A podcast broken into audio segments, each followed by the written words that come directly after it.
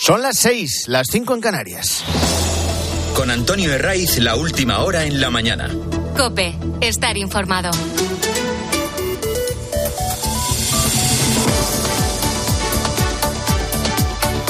Muy buenos días, estamos en la mañana del fin de semana de Cope, es 10 de febrero y aquí no hay nada mejor que madrugar en sábado. Es verdad que hay días en los que levantas la persiana, recorres la cortina, compruebas lo que hay ahí fuera y si puedes darte el capricho dices, casi que me vuelvo de nuevo a la cama. Y lo que hay fuera son los efectos de una borrasca que han bautizado con el nombre de Carlota está dejando lluvias prácticamente por toda la península, que son más que necesarias. Trae frío, que es lo que tiene que hacer en invierno, y luego también fuertes vientos. Así soplaba el viento en Cádiz en las últimas horas, dejando olas por encima de los 5 metros en algunos puntos de la provincia gaditana. Además de Andalucía, el temporal marítimo va a seguir afectando a la costa gallega, al Cantábrico y a buena parte del Mediterráneo. Cuidado también en Canarias, donde se esperan rachas de viento muy, muy fuertes. Y luego bajan las temperaturas. Se van a notar más mañana, lo que va a provocar que baje también la cota de nieve a entre 800 y 1200 metros. Nevará de forma copiosa en las montañas del norte y del centro. Las máximas las encontramos en el Levante, con 20 grados en Castellón, en Alicante, en Murcia. Y luego la mínima en Teruel, con dos grados bajo cero, que esto es lo habitual, o lo que debería ser normal para esta época del invierno. La última hora nos lleva hasta Barbate. Otra vez las bandas del narcotráfico en esta zona de la provincia de Cádiz y otra vez la falta de medios con los que luchan contra estas mafias, las fuerzas de seguridad. Hay dos guardias civiles muertos, hay otros dos heridos, uno de ellos muy grave. Y es una escena que para nada es nueva. La situación se repite con demasiada frecuencia. Eh, vamos a ponerlo en contexto. Media tarde, ya de noche. Los eh, narcos están en el puerto de Barbate, probablemente refugiándose del temporal que azota la costa gaditana que te acabo de decir. O llevan el cargamento con la droga a la costa o lo han hecho ya y se refugian de forma clandestina en el puerto. Al tener conocimiento, la Guardia Civil activa el dispositivo y se dirige al punto donde se encontraban las narcolanchas de los delincuentes. Eh, lo hacen varias unidades.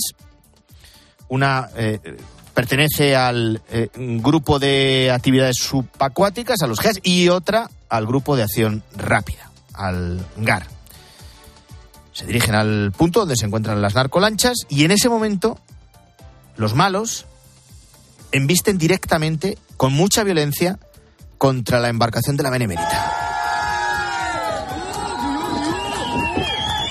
Este es el sonido de uno de los vídeos que ha facilitado la UGC, que es la Asociación Unificada de Guardias Civiles. Y, seguro que te estás preguntando, ¿esto que se escucha de fondo qué es? ¿Quién jalea? ¿Quién vitorea? Pues es un grupo de jóvenes Sí, sí, que está vitoreando directamente a los narcotraficantes.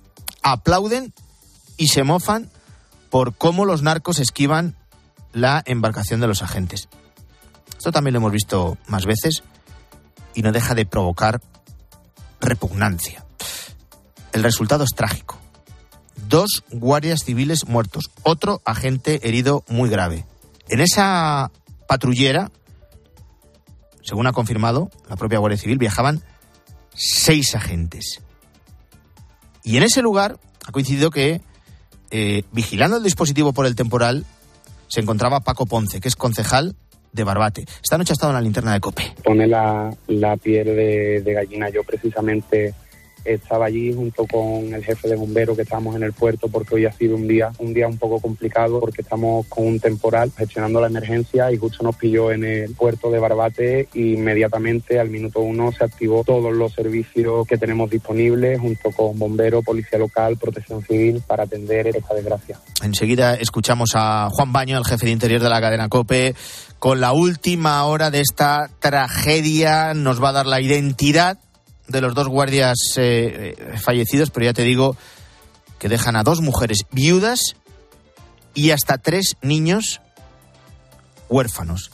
Esto los narcos de la droga, que campan a sus anchas ya no solo por el campo de Gibraltar, sino también por otros puntos de la provincia de Cádiz, como Barbate o Sanlúcar. Seguimos pendientes además del estado de salud del Guardia Civil herido grave. Dentro de la Guardia Civil hay rabia, hay indignación.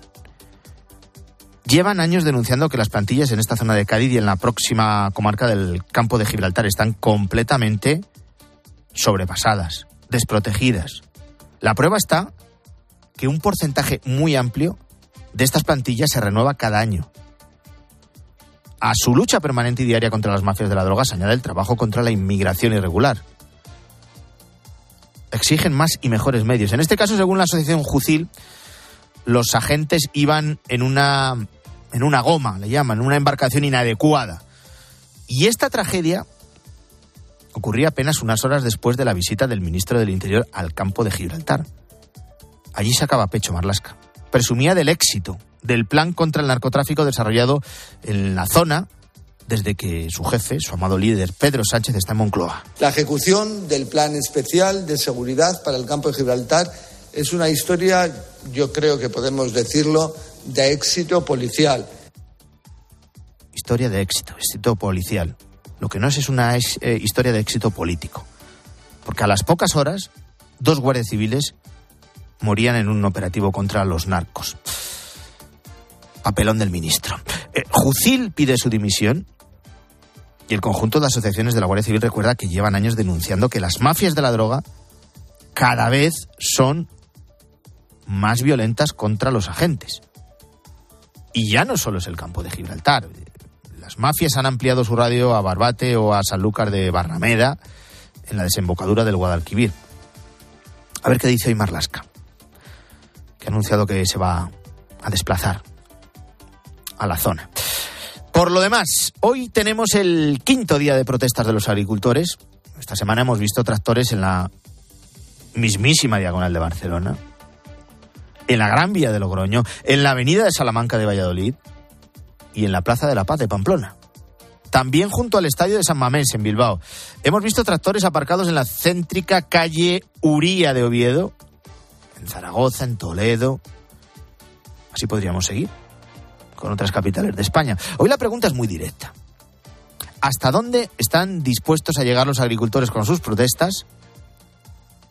¿Y hasta dónde les va a dejar el Ministerio del Interior, es decir, el gobierno de Sánchez?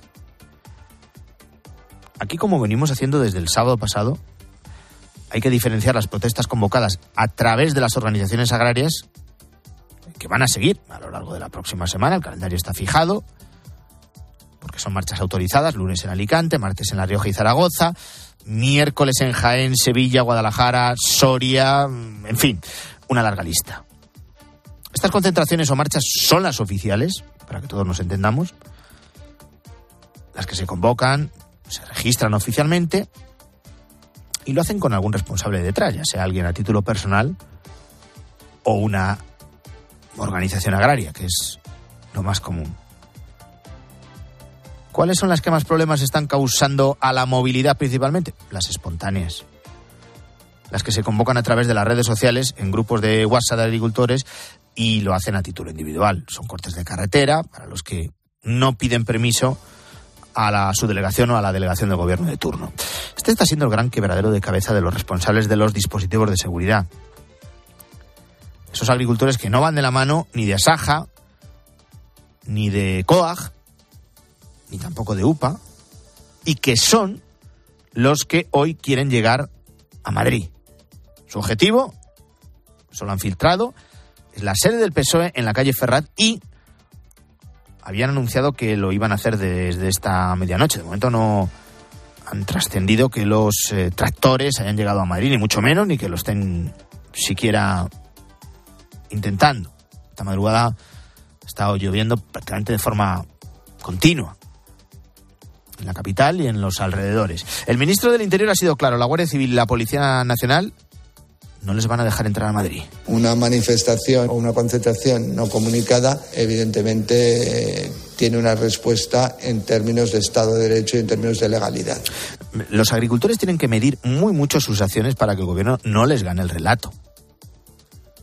De momento lo que está haciendo Marlasca es insistir en la respuesta de los operativos para intentar disuadir las intenciones de los agricultores. En cuatro días de tractoradas, casi 8.000 personas identificadas, más de 3.000 denuncias administrativas, que tendrán la multa correspondiente, y 20 detenidos.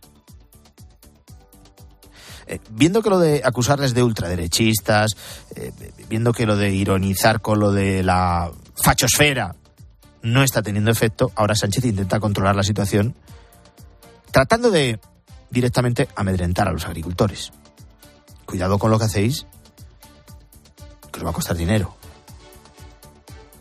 Y es por ahí por donde va la campaña que la factoría de marketing de Moncloa va rediseñando en función de la situación. Vamos a decir que no parece que lo mejor para los agricultores sea ir hoy a Ferraz. Tienen muchas fórmulas para protestar. Pero acudir a la sede del principal partido del gobierno no tiene ningún efecto, más allá de toparse con un muro policial considerable. Ya están desplegadas ahí las unidades de los antidisturbios. Marlasca ha preparado más de medio millar de agentes de las unidades de intervención policial. Van a estar desplegados durante todo el fin de semana en Madrid.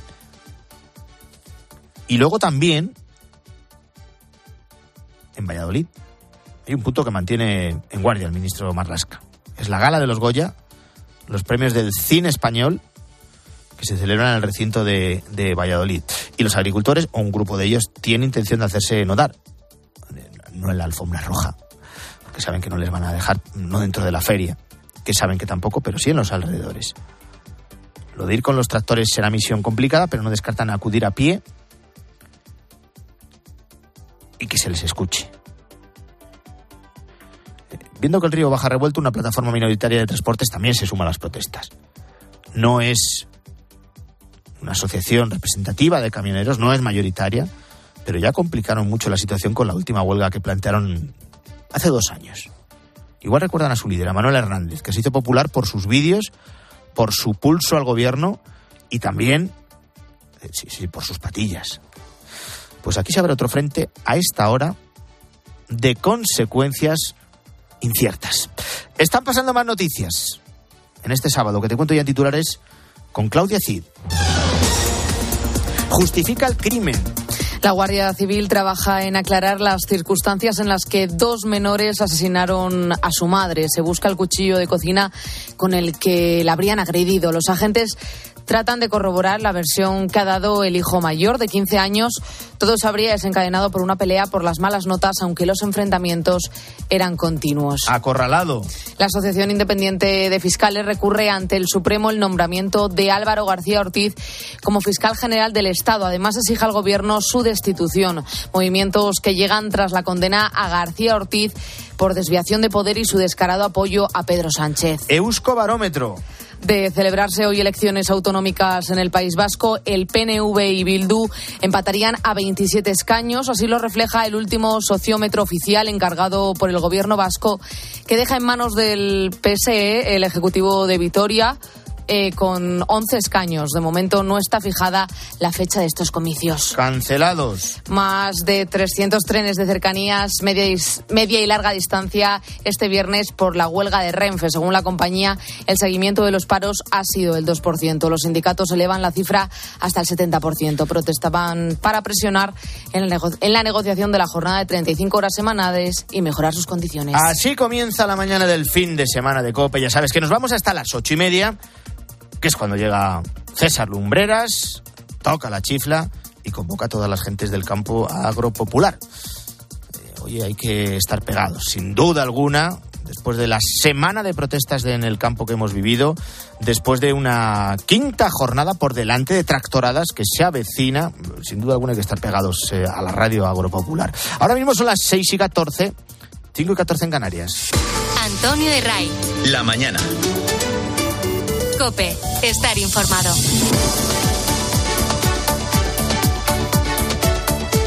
Te lo ha adelantado Ángel Espósito en la linterna poco después de las 10 eh, de la noche. Dos guardias civiles muertos, arrollados por una narcolancha en el mismo puerto de Barbate, en Cádiz. Hay otros dos agentes heridos, uno de ellos de gravedad. Hasta el momento no se han producido detenciones o no han trascendido esos arrestos tras el ataque. Eh, todo empezó por la tarde, cuando unas seis narcolanchas se refugiaban en el puerto de Barbate por el temporal. Ya de noche una patrullera de un tamaño menor que la de los malos, una patrullera de la Guardia Civil, con seis agentes a bordo, se acercaba a identificarlos. Fue en ese momento en el que una de las embarcaciones embistió contra los agentes. Eh, los pasó literalmente por encima. Esta hora la rabia y la indignación entre los miembros de la Benemérita va en aumento. Vamos a conocer más detalles. Juan Baño. La Asociación Unificada de la Guardia Civil urge de inmediato a la dimisión del ministro Marlasca, que este viernes, precisamente, aseguró en Algeciras que el campo de Gibraltar es un lugar más seguro. AUGC anuncia que se personará como acusación popular en el proceso judicial que se abra. Quiere saber quién dio la orden de realizar una operación de patrullaje frente a media docena de narcolanchas de gran potencia con una embarcación inapropiada. Uno de los fallecidos, Miguel Ángel, 39 años, de San Fernando, era del Grupo Especial de Actividades Subacuáticas, el GEAS, deja pareja y una hija. El otro, David Delgar, 43 años, viuda y dos hijos. Agustín Leal es portavoz de la asociación Jucil. Hacen necesaria una respuesta rápida y contundente del Ministerio del Interior reforzar de una vez nuestros efectivos en la zona, declarar la zona del campo de Gibraltar zona de especial singularidad para luchar con firmeza y garantías contra esta escoria y contra esta alarcra que es el narcotráfico. La Asociación Española de Guardias Civiles exige el reconocimiento inmediato de profesión de riesgo para los agentes. Vamos a seguir muy pendientes de la investigación durante todo este sábado, de la investigación y sobre todo también del estado de salud del Guardia Civil herido. Su estado es grave como consecuencia de las heridas eh, sufridas y habrá que ver también esa comparecencia del ministro que ha anunciado que a lo largo de este sábado se va a desplazar a la zona. El Ayuntamiento de Barbate ha decretado tres días de luto oficial y en un comunicado ha pedido enérgicamente más medios para la lucha contra el narcotráfico en la zona. Además de lo que está pasando en Barbate, de esta tragedia, seguimos pendientes de los detalles que vamos conociendo en torno al crimen de Castrurdiales en Cantabria, el asesinato de eh, una madre por parte de sus hijos de 13 y 15 años. Los investigadores de la Guardia Civil están comprobando eh, los cuchillos de la casa familiar. Ya creen que entre ellos está el arma que provocó la muerte de la madre, 48 años, cuyos hijos eh, menores permanecen bajo custodia de las autoridades. Uno de ellos, hay que recordar que al tener menos de 14 años, es inimputable. Y el otro ha sido internado en régimen cerrado durante seis meses de forma cautelar. Última hora desde eh, la cadena Cope en Cantabria, Castro Urdiales, Inés Castresana. Hoy es el tercer día del luto oficial que se decretó en Castro Urdiales desde que se halló el cadáver de Silvia el miércoles por la noche. Sus hijos, los dos menores implicados en su violenta muerte, están en dos centros de menores. El mayor, el de 15 años, que confesó ser el responsable de las puñaladas que tenía en el cuerpo su madre, está en un centro sociosanitario educativo en régimen cerrado. Permanecerá allí seis meses, así lo decretó el auto del juzgado coincidiendo con la petición de la Fiscalía de Menores. El hijo más pequeño, también involucrado en los hechos y que ayudó a su hermano a trasladar el cadáver desde la casa donde ocurrió el crimen hasta el coche donde abandonaron el cuerpo, solo tiene 13 años, no se le puede imputar ningún delito y está ahora mismo en un centro de protección de menores por orden del fiscal. Casturdiales permanece todavía conmocionado por estos hechos, por todo lo ocurrido en las últimas jornadas y todos los actos de carnaval que estaban previstos se vieron suspendidos. Bueno, en el caso del más pequeño, el de 13 años, que no puede ser imputado, la decisión todavía no está tomada, se está recabando información. Sandra Fernández es fiscal especializada en menor de Cantabria. Se continuará realizando una evaluación para valorar si el menor ha de retornar con su padre o bien se puede establecer un acogimiento con otra persona de la familia extensa. Esto no es una decisión que se adopte de un día para otro, requiere tiempo y valoración de todas las circunstancias y en todo caso, la decisión que se adopte finalmente es teniendo en cuenta siempre el interés del menor y lo que sea más conveniente para él.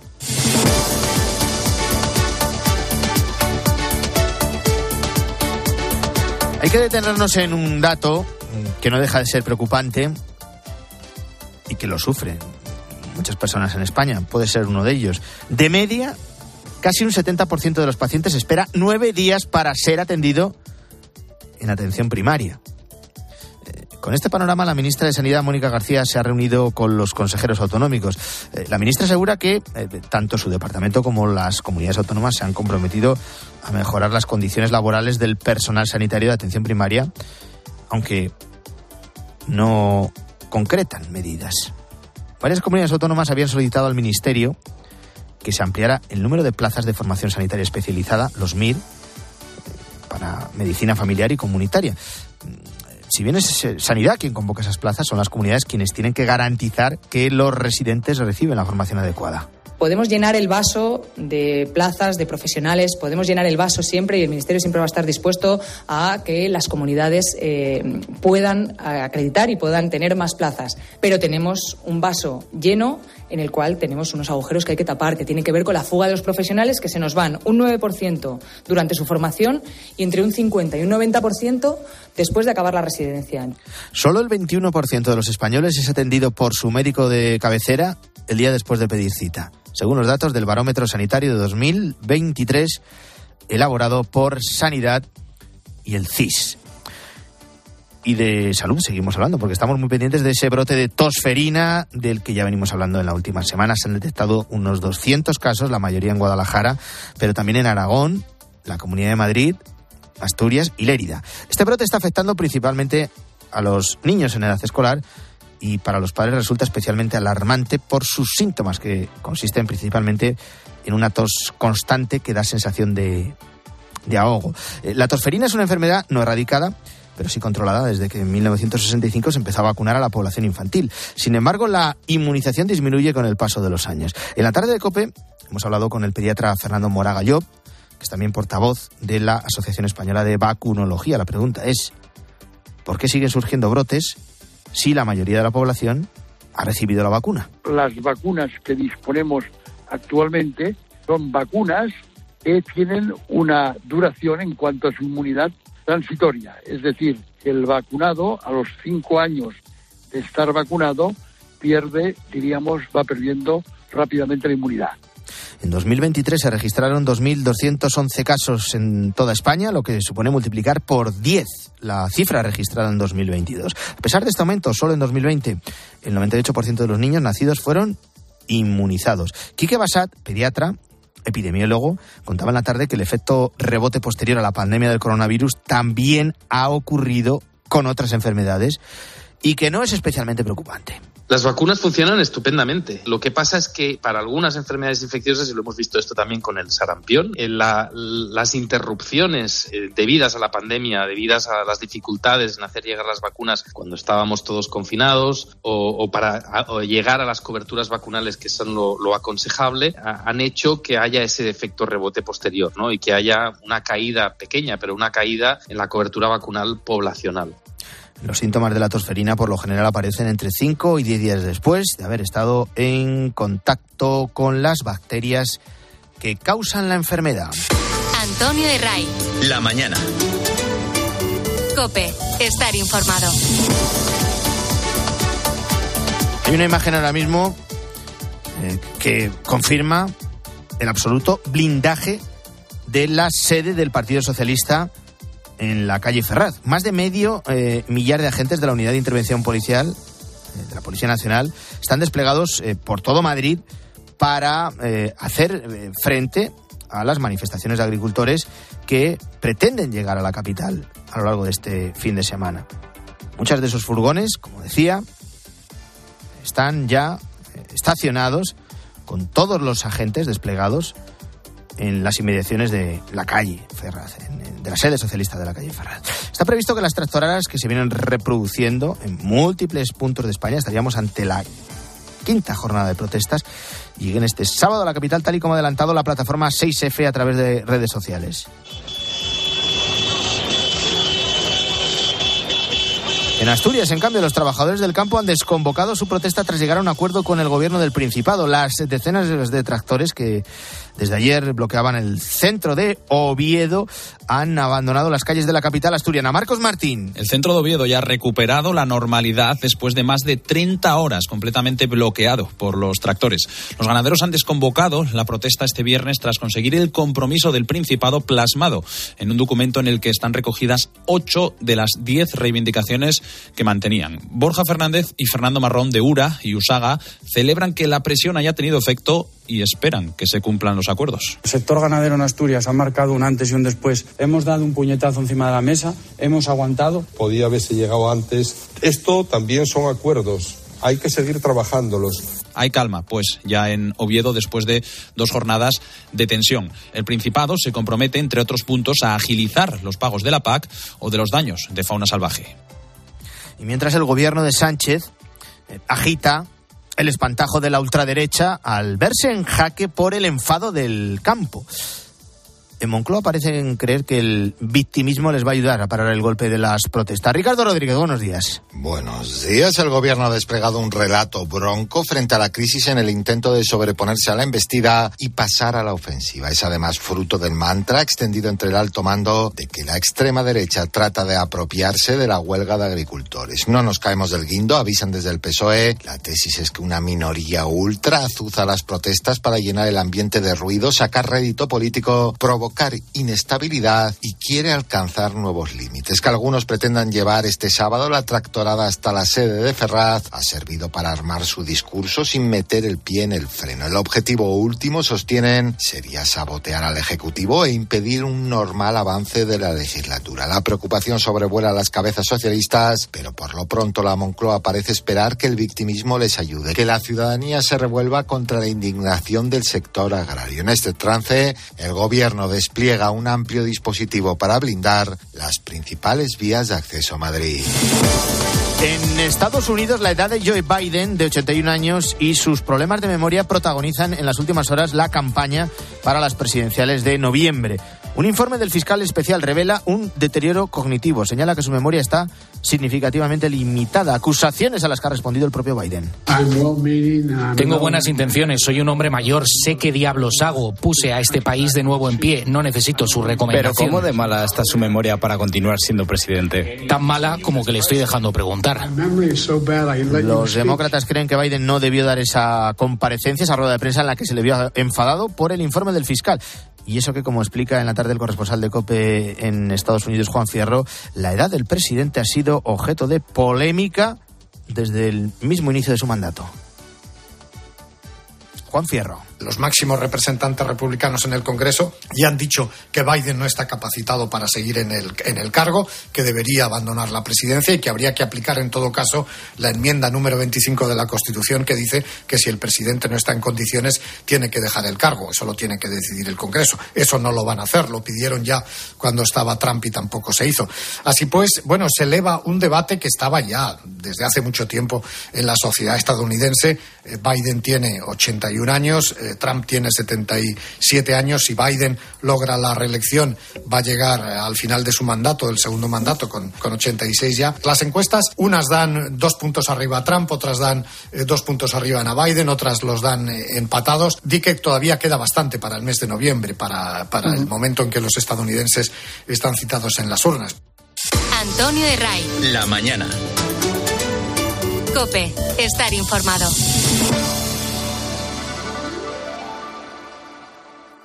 Hola, muy buenas, soy Dani Fernández y para mí la radio supone conectar personas que en un mismo instante eh, están viviendo cosas totalmente diferentes, en un sitio diferente, en un momento diferente. En la vida hay muy pocas cosas que, que nos pueda conectar tanto como, como hace la radio con esa magia que tiene y bueno, espero que, que siga haciéndolo dentro de muchísimo, muchísimo, muchísimo años. Dani Fernández, cantante y compositor 13 de febrero, Día Internacional de la Radio. Gracias por confiar en nosotros.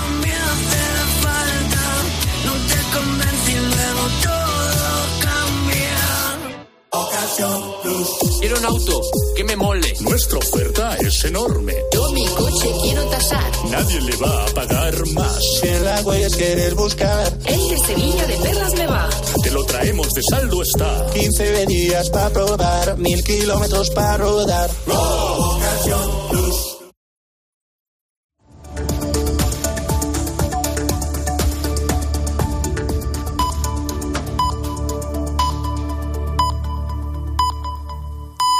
Son las seis y media, las cinco y media en Canarias.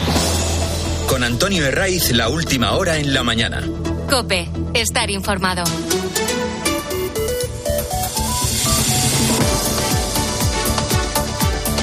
¿Qué tal? Muy buenos días, bienvenidos a la mañana del fin de semana de Cope. Es sábado, es 10 de febrero, que viene con la compañía de Carlota, que es esa borrasca eh, que está dejando lluvias en prácticamente toda la península que está dejando fuertes rachas de viento. Lo han vivido, lo han sufrido en la costa de Cádiz, también en, Galicia, en el Cantábrico, en buena parte también del Mediterráneo y que nos va a acompañar a lo largo de este sábado porque sigue la inestabilidad. Va a ir con intensidad en el extremo norte, en los sistemas central ibérico, en las sierras del sureste.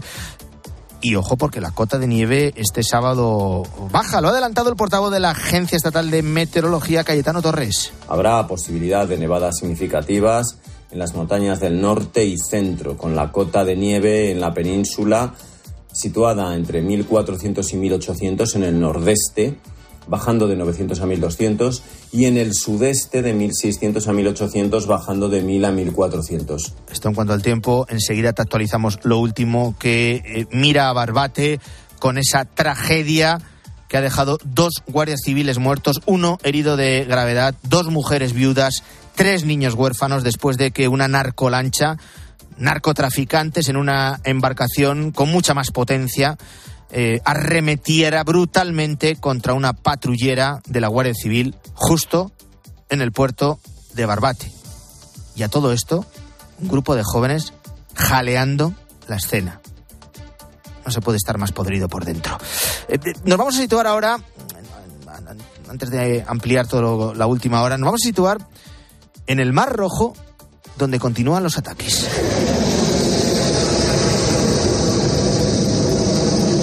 Conflicto que se inició contra buques comerciales en el Mar Rojo y que se está desarrollando en un escenario por donde navega alrededor del 15%, con- 15% del comercio marítimo mundial. La mayoría de la mercancía que llega a España desde Oriente viene por ahí, prácticamente toda, pero no solo, porque la que enviamos nosotros desde aquí también pasa por el Mar Rojo. La electrónica, motores, muebles, textiles, petróleo, carbón, gas, natural licuado. En mayor o menor medida todo pasa por esa zona. Emilio González es profesor de Economía Internacional en Comillas y CADE.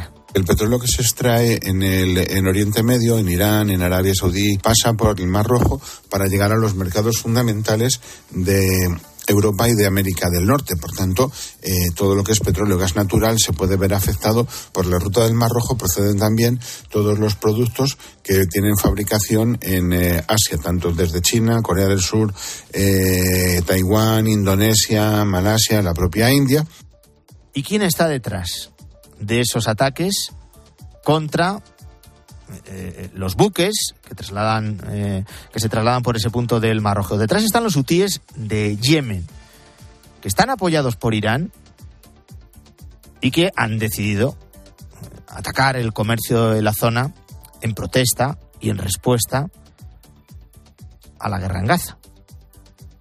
El tiempo de espera de mercancías procedentes de Asia ha aumentado de una semana a 21 días y los costes de transporte marítimo se han disparado hasta un 300%, motivado sobre todo porque la mayoría de los buques comerciales optan por esquivar esta zona y recorrer la ruta más larga. Como era de esperar, las empresas españolas ya están empezando a percibir esta crisis y ya se están viendo eh, paros en algunas fábricas por falta de materiales como el caucho y el plástico. Hasta las empresas que menos pensamos están viendo afectadas. Es el caso de Juanjo, un joven propietario de una empresa de, cachimbas. Eh, lo contaba Ángel Espósito en la linterna. El problema que tengo ahora mismo es con el carbón. Justo nosotros cerramos el flete antes de que estallase el conflicto, dos días antes de que se hiciese notar, y entonces nosotros ya teníamos una previsión de que nuestro contenedor tenía que ser recibido el 20 de enero. Como te puedes imaginar, el 20 de enero no llegó. Ese pedido. Fue apenas hace dos, tres días cuando lo ha recibido, con casi tres semanas de retraso, una fecha muy temprana en comparación con el tiempo que le llegaron a estimar. Nosotros, a través de la aplicación, con el tracking, podemos ver por dónde va el barco y nos va estimando las fechas de llegada. Que ahora con el conflicto cada día te ponía una, o sea, ahora ha bajado un poquito, pero creo que nos llegó a poner hasta que llegaba el 17 de febrero. A los retrasos, se le suma también, tenemos comentado, un incremento de los costes. En este caso, en tan solo un mes, se han multiplicado por cuatro. Estaban en torno a mil dólares y como ya se oía algo, nos dijeron, oye, si queréis tener asegurado el, el transporte, tenéis que pagar mil dólares más y los pagamos. Si no hubiésemos pagado, ya estaríamos hablando de que son cuatro mil, cuatro mil quinientos dólares y no te aseguraban plaza, porque como la gente se puso loca y quería todo el mundo traer rápido, al final va un poco por subasta. Tú pujabas, pero no te podían asegurar que tuviese ese espacio. Según el Banco de España, el impacto en la inflación de este conflicto en el Mar Rojo provocado por los hutíes de Yemen sería reducido porque por el momento las empresas son las que están haciendo frente al incremento de estos costes. Pero hay que estar pendientes a cómo evoluciona la situación, porque tal y como adelantan los expertos, si en los próximos dos meses, es decir, más o menos para abril, este conflicto no termina, vamos a empezar a notar en nuestros bolsillos un nuevo incremento de los precios. Están pasando más noticias, te cuento ya en titulares con Claudia Cid.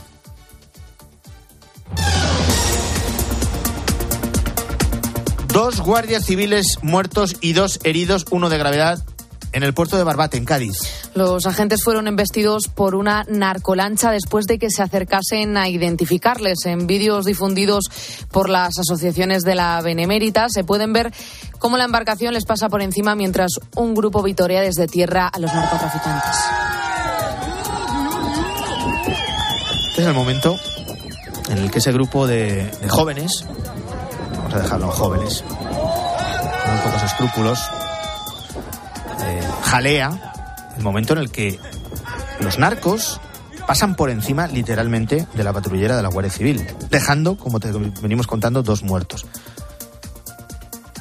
Habría que ver la podredumbre de estos jóvenes aplaudiendo, mofándose de cómo los narcotraficantes pasan por encima de la patrullera de la Guardia Civil.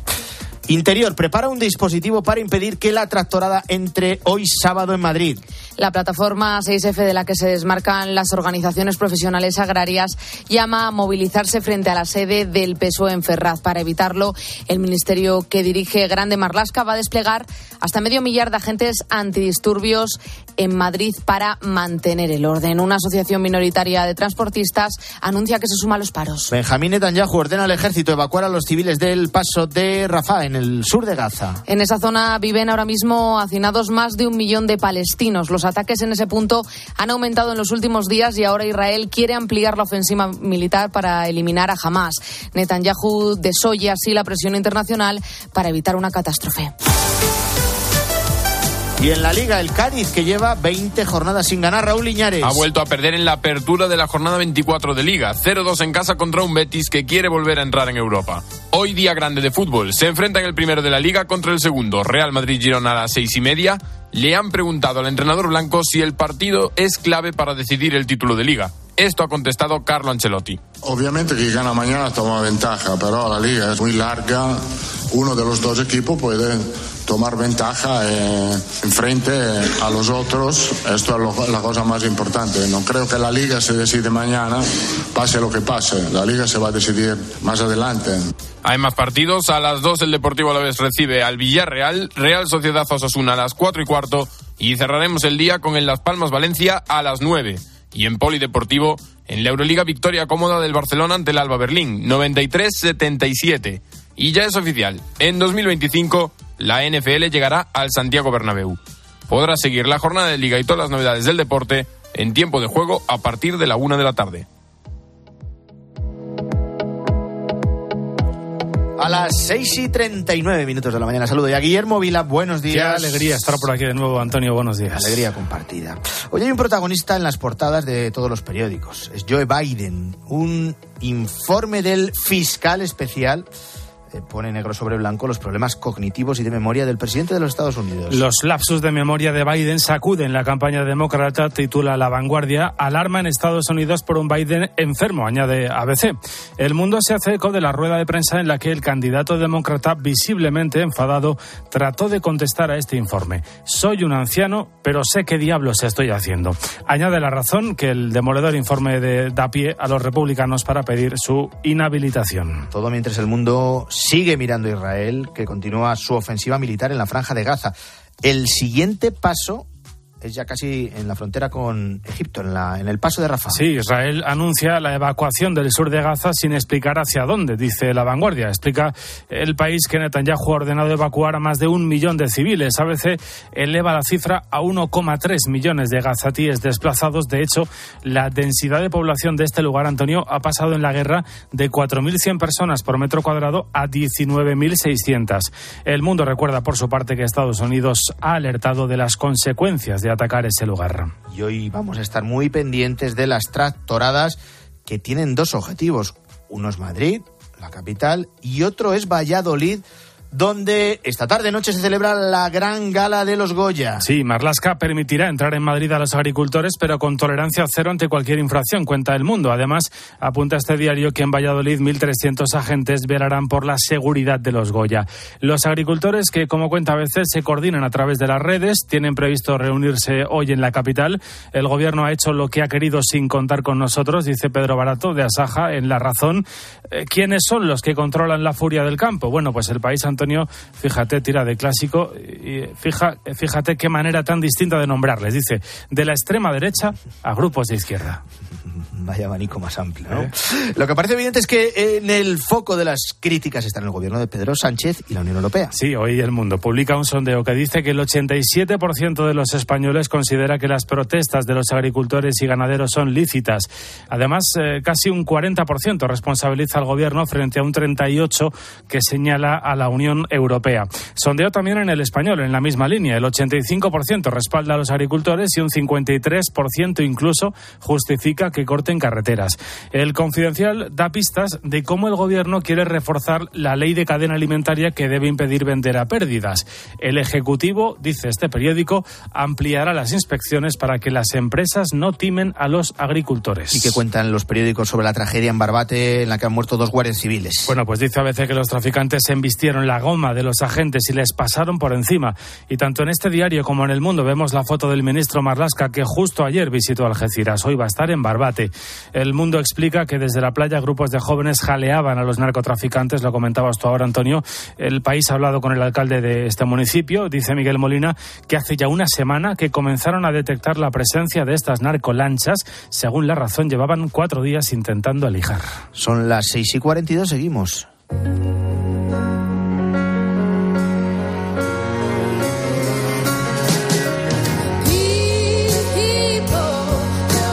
Sábado de protestas de agricultores, también de transportistas, de momento estas últimas eh, con una repercusión incierta. Un 10 de febrero con Carlota de por medio, con K, que es el nombre con el que han bautizado a la borrasca, que ha devuelto las lluvias a buena parte de la península, en fin, con la mirada puesta en el fiscal general del Estado y en muchos más protagonistas, y como no, como cada sábado a esta hora también hay que repasar la actualidad socio-religiosa de la semana. Irene Pozo, ¿qué tal? Muy buenos días. Muy buenos días, Antonio. Y nos vamos a detener en esa llegada que no cesa de migrantes a las costas españolas.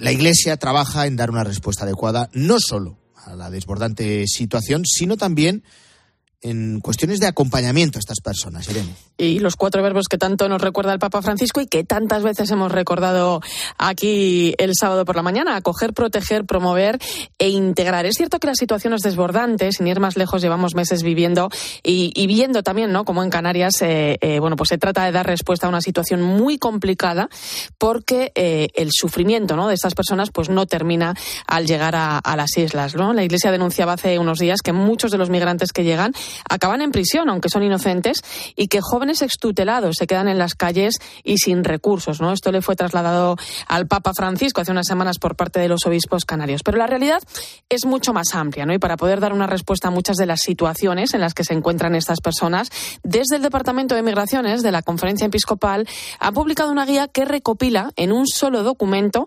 recursos que tiene la Iglesia Católica para la acogida, la protección y para la integración de los migrantes. ¿no? Es un documento en PDF que se va actualizando, se puede descargar desde la página web conferenciaepiscopal.es, conferenciaepiscopal.es y en ella se puede encontrar por diócesis, es decir, por cada ciudad, pues desde lugares donde puedan cargar el móvil, eh, centros de día, apoyo escolar, clases en español, eh, atención a necesidades básicas como puede ser el hecho de darse una ducha, ¿no? la ayuda para la inserción laboral, en fin, un montón de, de actividades que son las que la Iglesia Católica desarrolla en su día a día, ¿no? En definitiva, es una respuesta a esas necesidades que pueden tener estas personas. Mira, esta semana conocíamos el testimonio de Pablo Moreira, es un nicaragüense al que el régimen de Daniel Ortega acorraló por completo.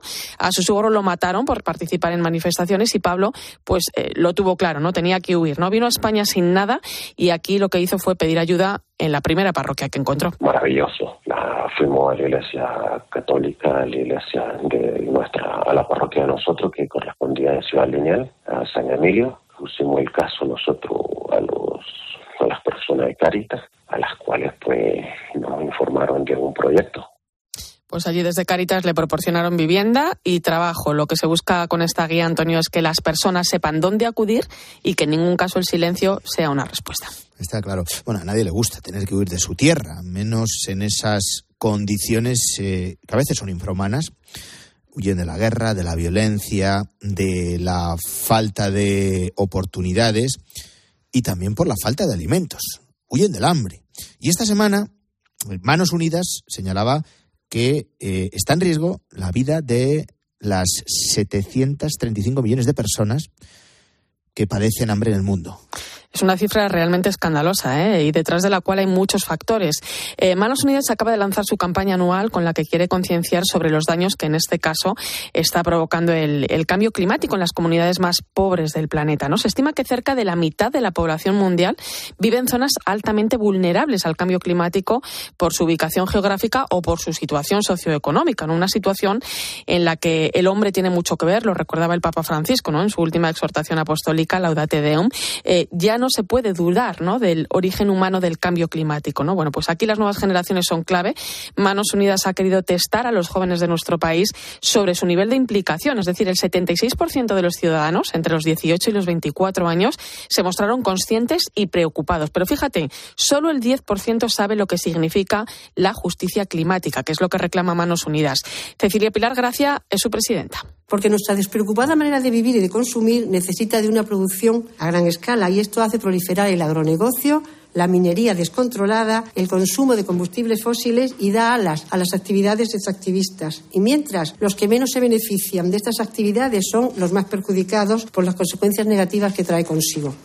Un ejemplo lo encontramos en las consecuencias del calentamiento del planeta, que están siendo ya devastadoras. Entre 2010 y 2020, la mortalidad humana por inundaciones, sequías y tormentas fue 15 veces mayor en las regiones altamente vulnerables en comparación con las de muy baja vulnerabilidad.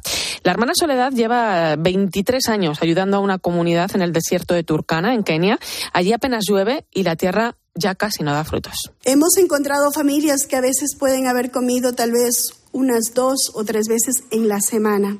Y eso sí es que han tenido un poco de suerte de hacerlo. Por eso les decía en un principio, hay mucha hambre y hay mucha muerte. Lo que pretende Manos Unidas en vistas a la campaña contra el hambre en el mundo que celebramos en la Iglesia este domingo es lo que han llamado el efecto ser humano, es decir, visibilizar una realidad que existe y de la que poco somos conscientes. De ahí la necesidad de mostrar esta cara del hambre para hacernos entender el efecto transformador del ser humano. Y también este domingo, Irene, que es la festividad de la Virgen de Lourdes, celebramos la Jornada Mundial del Enfermo.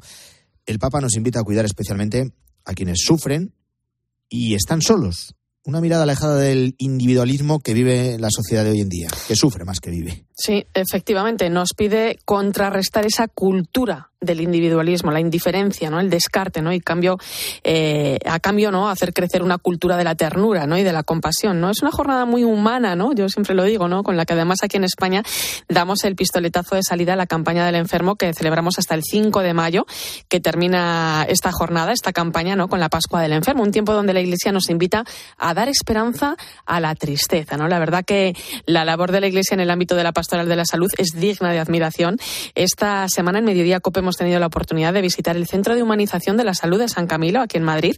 Eh, es un lugar en el que viven 33 personas con enfermedades avanzadas e irreversibles, ¿no? Tienen distintas edades, pero todas ellas reciben cuidados paliativos. Uno de ellos es Luis, que este pasado miércoles ingresaba en este centro. Sí, sí, Camilo, pues hombre, son conocidos, ¿no? Y sabía su labor, pero me he sorprendido de la calidad eh, y de la amplitud de los servicios y de las atenciones y del cariño de la gente, que es muy importante en estos momentos sentir la cercanía y el cariño de los de los que te quieren y de los que no te conocen, como es el caso. El Centro Asistencial de San Camilo es un lugar donde, eh, bueno, pues se atienden todas las dimensiones de la persona, física, mental, social y también la espiritual, ¿no? Todo encaminado al bienestar del enfermo y a favorecer su dignidad. Nos lo cuenta su director, Francisco Rodríguez. Para que este tránsito y esta despedida, que va a ser inevitable, pues sea lo más agradable posible y si es posible incluso que la puedan disfrutar, que decimos mucho que es sacar fruto de esta experiencia, pues ofreciendo también esperanza. Pues sin lugar a dudas, un reflejo de esa invitación a dar esperanza ante la tristeza. Y no nos olvidamos, Irene, que este miércoles es eh, miércoles de ceniza empieza Mm. la cuaresma y que mañana el Papa recibe en el Vaticano al presidente argentino Javier Milei. Que tengas un buen fin de semana. Irene, gracias. Igualmente, hasta luego. Antonio de Ray. La mañana. Cope, estar informado.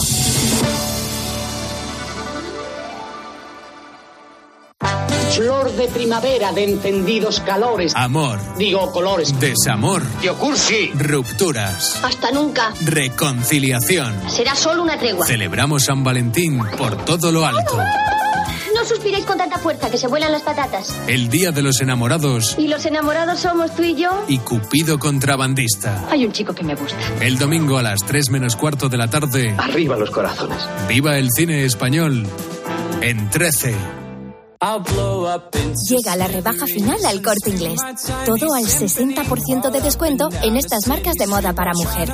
Woman, Tintoretto y Woman Limited, Joyce Mujer, Southern Cotton y Green Coast, Emphasis, Boomerang e Easywear. Hasta el 29 de febrero, rebaja final en el corte inglés. En tienda web ya.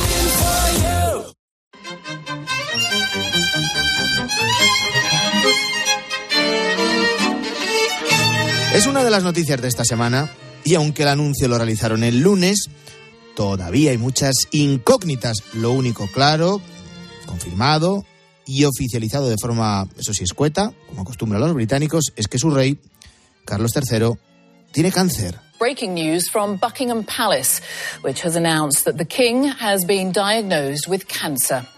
Let me bring you that statement from Buckingham Es Palace. justo el momento en el que la BBC daba a conocer que a Carlos III le habían descubierto un cáncer. No han puntualizado de qué tipo, y por eso se han disparado los rumores que en este caso han llevado a algún medio de comunicación a incluso tener que rectificar, dejando el asunto en cáncer sin más.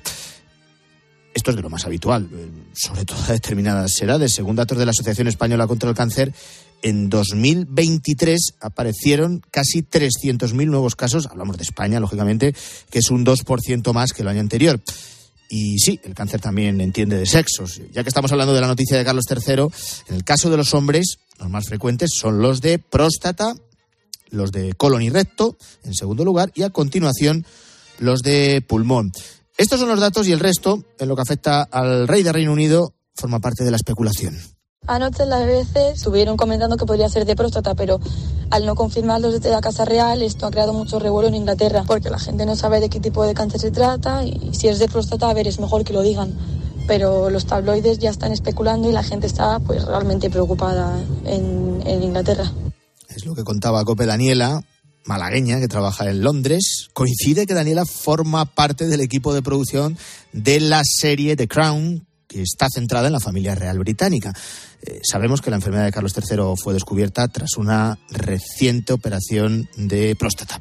La enfermedad del rey, que coincide también con los problemas de salud de su nuera, de Kate Middleton, también bajo no poco secretismo.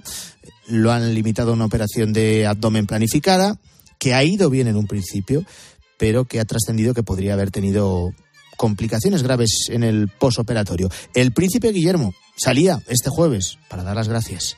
I'd like to take this opportunity to say thank you also for the kind messages of support for Catherine and for my father. Me gustaría aprovechar esta oportunidad para agradecer los mensajes de apoyo para Catalina y mi padre especialmente en los últimos días, significa mucho para todos nosotros. Eh, lo cierto que eh, es que las últimas semanas han tenido un eh, tinte médico, por eso he pensado que era buena idea venir a esta gala benéfica de Air Ambulance Charity, bromeaba al final. Bueno, además de la enfermedad del rey, a nadie se le escapa que Carlos III del Reino Unido ha sido eh, el heredero de la corona británica durante muchas, muchas décadas y el príncipe de Gales con más años de servicio. Accedió al trono con 73 años, la persona de mayor edad en hacerlo, y no han pasado, no ha pasado ni un año de su coronación. Ahora surgen preguntas que también se enmarcan dentro del misterio que encierra el cáncer de Carlos III. Y en la mañana del fin de semana de Coppel mm, lo vamos a abordar, por eso voy a saludar al gran experto en Casas Reales, como es Fernando Rayón. ¿Qué tal, Fernando? Muy buenos días. Muy buenos días. Bueno, no ha sido un buen momento, un buen comienzo para la familia real británica, el cáncer de Carlos III, como decía, se añade también la intervención de eh, Kate Middleton, la esposa del príncipe Guillermo, mm, que se sometía a esa cirugía abdominal. En todo caso, Fernando, lo que sí está perfectamente establecido es quién asume las funciones del rey Carlos III cuando eh, en todo caso no se ve incapacitado, que de momento no, no es el caso, para realizar su trabajo. Y, hay que mirar, está claro, al príncipe de Gales, ¿no? Bueno, lo de perfectamente establecido no está tan perfectamente establecido. Ahí hay dudas, ¿eh? Pero, pero mm, yendo al principio, em, lo has dicho, salvo que, bueno, pues eh, la enfermedad se agrave, eh, ya lo que ha anunciado Buckingham es que va a seguir con sus trámites oficiales, con, sus, eh, con su trabajo habitual y también celebrando las reuniones con el primer ministro, ¿no? Y eso todo durante, durante el tratamiento que va a seguir, que también lo dice de una forma así de pasada, pero, pero efectivamente pues va a recibir un tratamiento.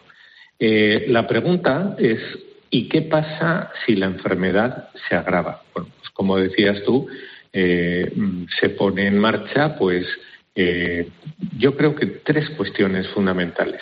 Por un lado, la intervención de los consejeros de Estado, una posible regencia o incluso una abdicación. Son tres opciones, pues dependiendo de cómo sea la enfermedad o cómo se agrave pues su estado de salud, ¿no?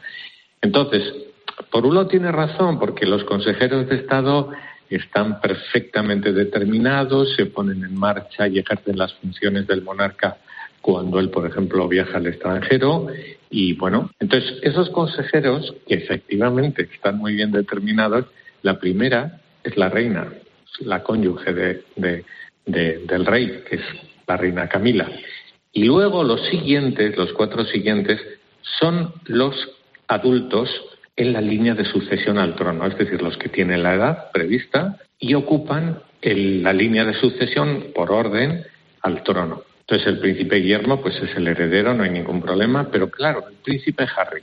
Bueno, todo el mundo sabe que el príncipe Harry pues ni siquiera vive en, en Gran Bretaña, vive en Estados Unidos, vive en Canadá, va de un sitio a otro, entonces en principio pues uno mm, mm, no tiene claro, yo no tengo claro y también surgen esas dudas, todos los tabloides están hablando de eso. Igual no lo tiene claro ni él, en bueno, él por supuesto que no lo tiene claro, porque él ha sido apartado de las de, las eh, de la línea de, de, protocolo, mm, no ejerce ninguna función y bueno, ¿qué, qué podemos esperar de ahí, no? Hombre, luego hay otra, luego hay otra, otro asunto. La línea de sucesión he citado al príncipe Andrés y la princesa Beatriz.